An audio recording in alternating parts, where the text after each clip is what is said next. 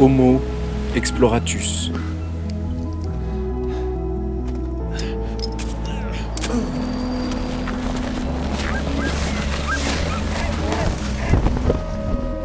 Le mini-podcast qui va à la rencontre des femmes et des hommes qui explorent notre planète et qui, au travers de leurs aventures, nous livrent un regard sur le monde et leurs solutions pour notre plus grand combat à tous, le réchauffement climatique et ses conséquences sur le vivant. Il est rassurant et solaire à la fois. Ce genre de type qui vous calme en pleine tempête. Il est skipper et équipier dans les plus grandes teams de course au large et surtout passionné. Passionné de transmettre. Il est poète, écrivain, photographe. Il observe. Il fait ce que peu d'entre nous font encore, il prend le temps. Il y a plus d'un an, je rencontrais Pierre Larry et j'ai depuis ce jour un autre regard sur le large.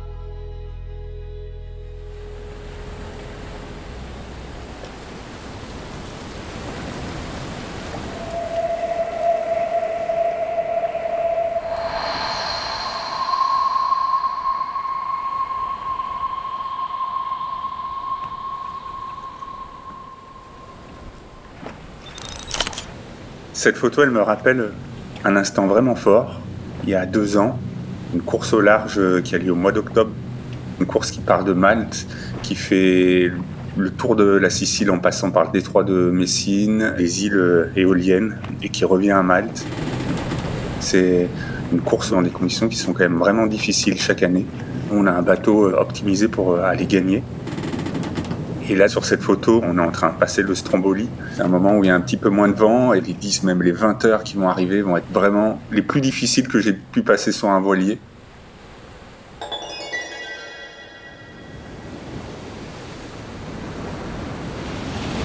On va avoir 4-5 mètres de houle, énormément de vent.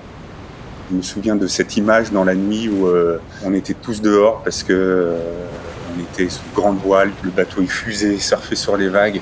Et en fait, sur les bateaux sur lesquels on est, on n'est pas du tout abrité. On est vraiment euh, aux limites du bateau et aussi de ce que peuvent donner les gars sur la compétition.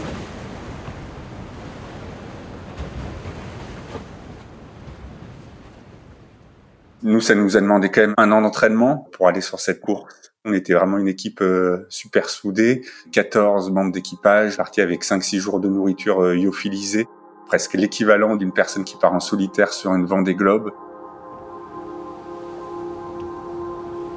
Premier jour, deuxième jour, un peu difficile, pas beaucoup de vent. On arrive au Stromboli de nuit, et là autour de nous, c'est l'orage, conditions dantesques. Et on sent qu'en en fait, il y a un passage de dépression qui est pas loin, qui arrive sur nous. Et en fait, dans ces conditions de course, dans la nuit, euh, émotion forte pour tout le monde. On affale tout, il reste plus que la grande voile, on commence à prendre 50 nœuds de vent.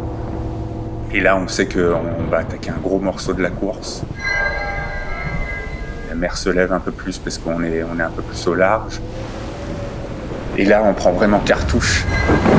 C'est-à-dire euh, tarte de vagues euh, sur la gueule, euh, 24 heures non-stop dans la grosse mer formée, le bateau qui commence à prendre l'eau à l'intérieur parce qu'en fait, euh, bateau tout en carbone, optimisé, mais qui prend encore un petit peu l'eau, qui est pas totalement insubmersible. On prend énormément de vagues. Du coup, on se retrouve avec de l'eau à l'intérieur. La pompe de cale, elle commence à plus fonctionner parce qu'elle n'est pas assez puissante pour pouvoir étaler l'eau qui est à l'intérieur. Sur les premières heures de course, on pense pas tout de suite à écoper, de régler ce problème de cale. On navigue parce qu'on a besoin d'être vraiment tout l'équipage ensemble euh, dans ces conditions-là. On sait qu'on va avoir un empannage. Un empannage, c'est un changement de direction au vent arrière par rapport au voilier. Il y a un autre voilier à côté de nous qui s'appelle Teasing Machine. Euh, lui, au moment de l'empannage, il casse une corde qui retient le main à un moment donné. Et puis, si elle casse, le bateau peut démater. En l'occurrence, euh, c'est pas arrivé sur Teasing Machine. Au moment de l'empannage, on est côte à côte. On sait qu'à un moment donné, ça sera assez euh, incisif et euh, décisif. Dans ces conditions-là, il faut souvent être en, en survitesse, euh, bien prendre la vague. Donc tout le monde est concentré à la manœuvre. La coordination, elle est vraiment super fine. Chacun est, est vigilant. à ses postes. On continue notre route et en fait le bateau il commence à se remplir. Commence presque à plus manger parce que tout le monde est fatigué, mal de mer pour certains. Je me souviens que je prenais du mer calme à un moment donné parce que c'était vraiment difficile. Je suis allé écoper à l'intérieur aussi avec un de mes collègues parce qu'on a commencé à écoper quand on avait plus de solution par rapport à cette pompe de cale qui ne marchait plus. Et on prenait encore des tonnes d'eau. Le bateau, c'était vraiment euh, la, furie dedans. Il faut s'imaginer que ce bateau, euh, en fait, quand on rentre, euh, on doit ramper. Il n'y a que deux, trois bannettes. Les bannettes, c'est des petits lits qu'on peut justement déplier. Et en fonction de l'allure où on est, on doit se tenir d'un côté ou de l'autre. Donc en fait, il n'y a que deux bannettes une banette pour le propriétaire qui reste skipper, qui va rester sur sa banette, et puis une deuxième éventuellement libre, sinon on dort sur les voiles. Donc on est toujours 3 heures on, 3 heures off, ou une heure et demie on, une heure et demie off. Je me souviens d'écoper à un moment donné, on écope des sauts, des sauts, il doit être 3 heures du matin, je descends pour écoper. On se regarde avec David et Ravière, celui qui s'occupe de la plage avant. Et au bout de 5 minutes, on n'en pouvait plus, je crois. Ça faisait 30 heures de course. On était à fond, pas manger, un ou deux cachets de mer calme pour gérer un peu le, mal de mer. Et là, je me souviens de m'allonger où je prends encore l'eau sur moi. Euh, je suis trempé dans le ciré avec le gilet de survie. Et blackout complet.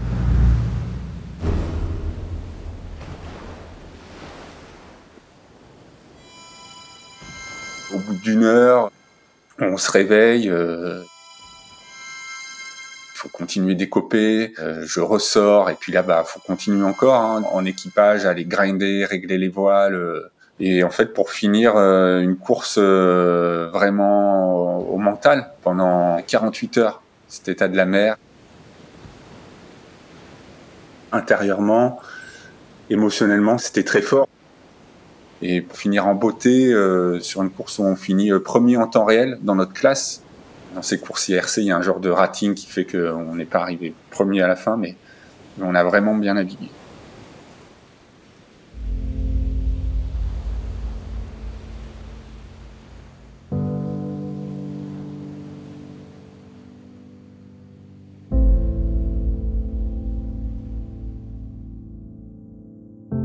Au bord du ciel, nous pouvions apercevoir l'état de la mer.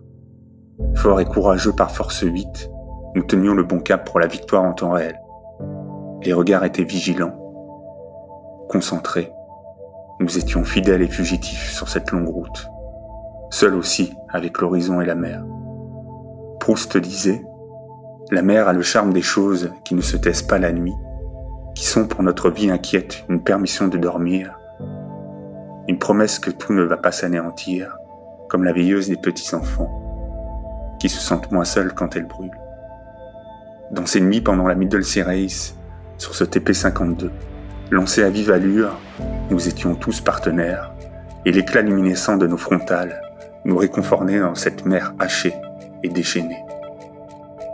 J'écoute, je regarde toutes ces choses que l'on vit ensemble, avec mes compagnons de bordée, et qui, sans qu'on sache pourquoi, nous coule dans l'âme une émotion si poignante.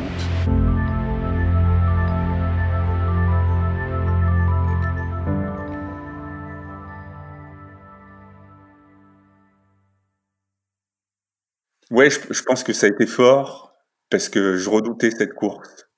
Parce que euh, je pense que j'ai eu peur. un moment, on prend cet orage en pleine nuit. Euh, j'en avais des frissons et puis la dureté de la course on a pris vraiment des conditions euh, difficiles. Donc euh, content d'avoir fini, ouais, ouais, content d'avoir fini cette course. ouais.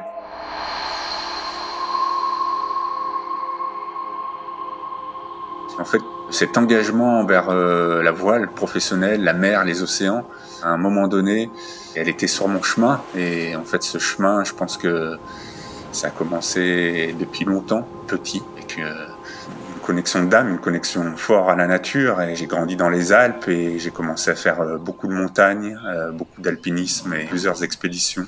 à l'étranger. Sur ce chemin, bah, j'ai pu aussi écrire et faire de la, photographie.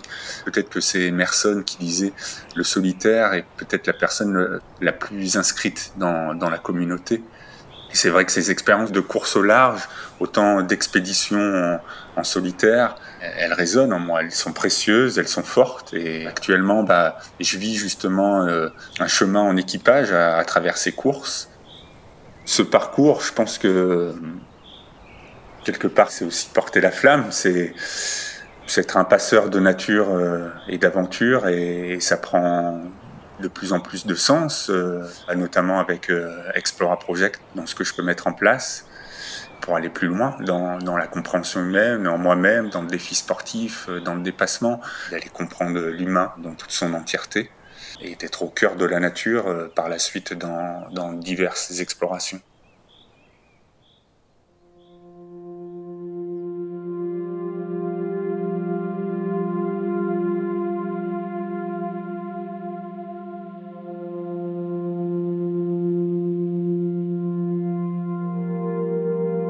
Tout est fait de trajectoires parallèles, opposées, fusionnelles, de combats intérieurs, des aventures individuelles à partir desquelles s'écrit aussi une histoire de cordée, collective, à deux, à trois.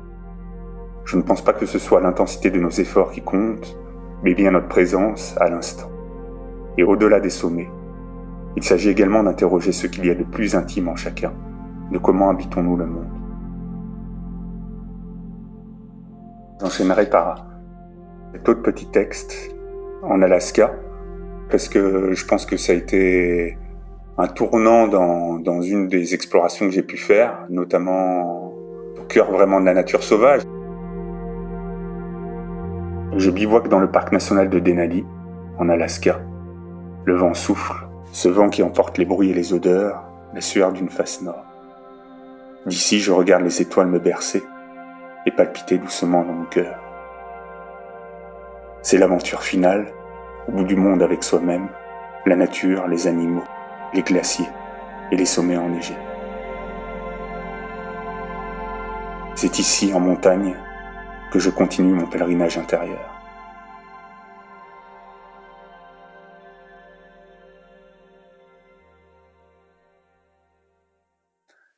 il y a une phrase qui me porte depuis longtemps, une phrase de Willy Ronis, un photographe que j'apprécie énormément, photographe humaniste, qui disait Ce n'est pas la lumière qui m'inspire, c'est ce que la lumière éclaire. Et le mot que j'aimerais porter, moi, c'est porter la flamme, porter euh, la flamme de vie. Et cette flamme de vie, en fait, elle englobe euh, surtout de protéger vraiment la nature et, la beauté dans le monde. Je m'appelle euh, Pierre-Larry Petron. Je suis aventurier, skipper, ambassadeur Explora Project.